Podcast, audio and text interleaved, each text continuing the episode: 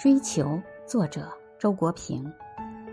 在艰难中创业，在万马齐喑时呐喊，在时代舞台上叱咤风云，这是一种追求；在淡泊中坚持，在天下沸沸扬扬时沉默，在名利场外自甘寂寞和清贫，这也是一种追求。追求未必总是显示进取的姿态。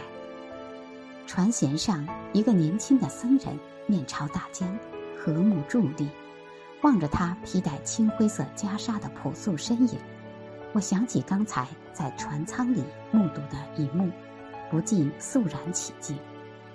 船舱里闷热异常，乘客们纷纷挤到自来水管旁洗脸，他手拿毛巾，静静地等候在一旁。终于轮到他了。又有一名乘客踱步上前，把他挤开。